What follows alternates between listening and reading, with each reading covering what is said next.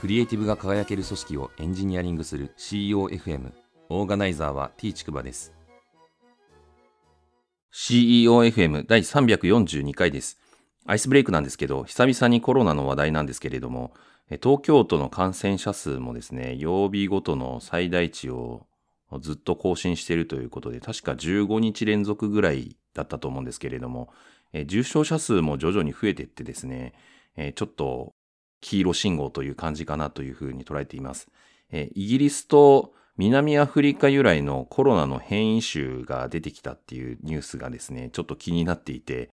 まあワクチンとかが効くかどうかもちょっとよくわかりませんけど、まあいたちごっこだなっていう感じで、2020年はですね、コロナに始まってコロナに終わったなみたいな感じの年だったなって振り返ってみて思うんですけれども、パンデミックの歴史を紐解くとですね、やはり収束まで数年かかっているというようなところなので、まあ、ある程度長期戦になることを覚悟しないといけないんだろうなっていうふうに捉えています。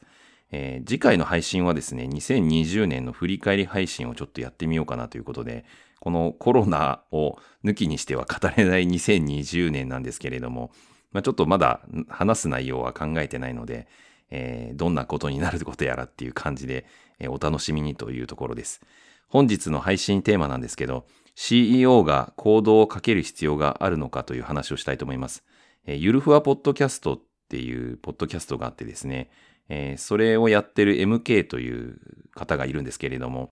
彼と Facebook でやり取りしてた時にインスパイアされた話題なんですけれども、Twitter の DM で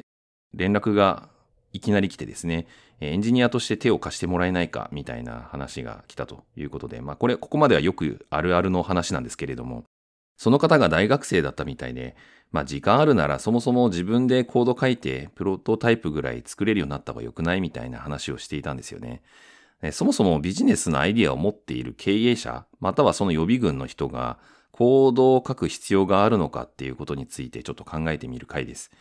えまずですね、CEO が行動をかける必要があるのかということ、え、ドンピシャで一旦ちょっと結論をですね、えー、私なりに考えたので、それを3つお話しするんですけれども、1つは、プロダクトがビジネス上どこまで重要なのかによるかなっていうふうに思います。えー、ビジネスのコアコンピタンスが何なのかっていうことですね。例えば、飲食店みたいなもののオーナーとして、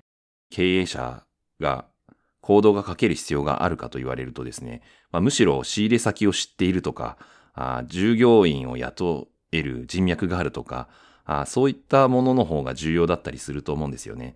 飲食店が複数店舗経営されて、よりシステム化しなきゃいけないみたいな要件が出ない場合は、あ一旦は不要なのかなっていうふうに捉えています。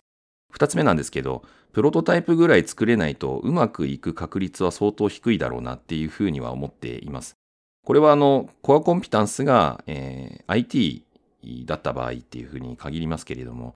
まずですね、エンジニアを雇わなきゃいけないと思うんですけれども、まあ、雇うかもしくはフリーランスのエンジニアと一緒に協業するっていうことが多いと思うんですけれども、エンジニアとのコミュニケーションが取れないんですよね、プロトタイプが作れないと。えー、そもそもエンジニアリングが何なのかみたいなところがあんまりよくわかってないとですね、えー、異文化コミュニケーションになって話が通じなくて、えー、正確に要件も伝えられないまま、開発がうまくいかないみたいなのをたくさん見てきたことがあるので、やはりプロトタイプぐらいは作れた方がいいんだろうなっていうふうに思います。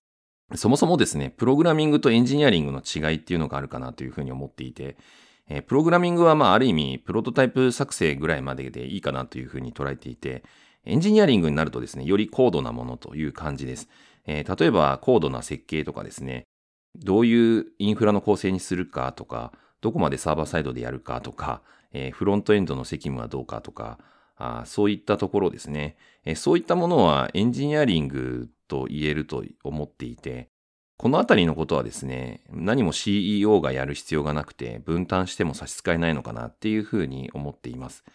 CEO がですね、どこまで現場の仕事を知っておいた方がいいのかっていう新たな問いが生まれてきたので、それについて3つお話しするんですけれども、一つはですね、ビジネスドメイン知識は確実に知っておいた方がいいんだろうなっていうことですね。まあ、先ほどの飲食店の事例で言えば、当然その、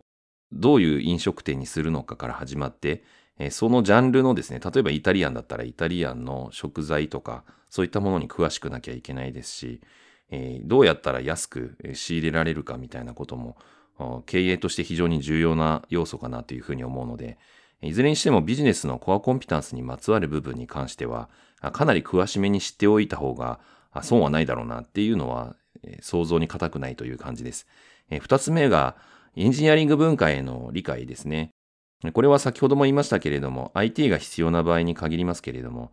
これからの時代、IT が不要な新規事業っていうのは結構少ないんじゃないかなっていうふうに思っていてですね。まあ、飲食店とか、それこそスナックやるとかですね。そういう次元じゃなければですね、基本的には IT が必須というような感じになるかなというふうに思うので、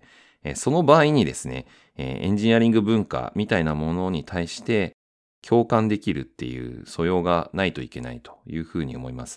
三つ目なんですけど、技術の本質を自分で体感するっていうところでやっぱり知っておいた方がいいんだろうなっていうふうに思います。技術が経営に与える影響が何なのかっていうのを見極める必要があると思うんですけれども、そうしないとですね、経営の方針にも大きな影響を与えてしまうというようなところがあるかなと思います。この技術という言葉はですね、広い意味でのシステムとか仕組みとも言えるんじゃないかなと思っていて、どこからどこまでが IT の範囲で、えー、人をどういうふうに配置するのかみたいな、で、人がどういうふうに運用するのかみたいな、広い意味でのシステムを捉えたときにですね、このあたりのことが自分で体感できてないとピンとこないみたいな側面があってですね、例えばこのあたりがあまり体感できてない経営者とかが入れた仕組みって、大体現場からソース感食らったりするものなので、そうならないようにですね、え自分が体感するっていうことが必要なのかなっていうふうに思います。え IT で新しい価値を生み出したい CEO とか、まあ、広く CEO だけじゃなくて経営者はですね、IT が生み出すシステムっていうのを体感した方が、やはりより適切な経営方針を見出せるんだろうなっていうふうに捉えています。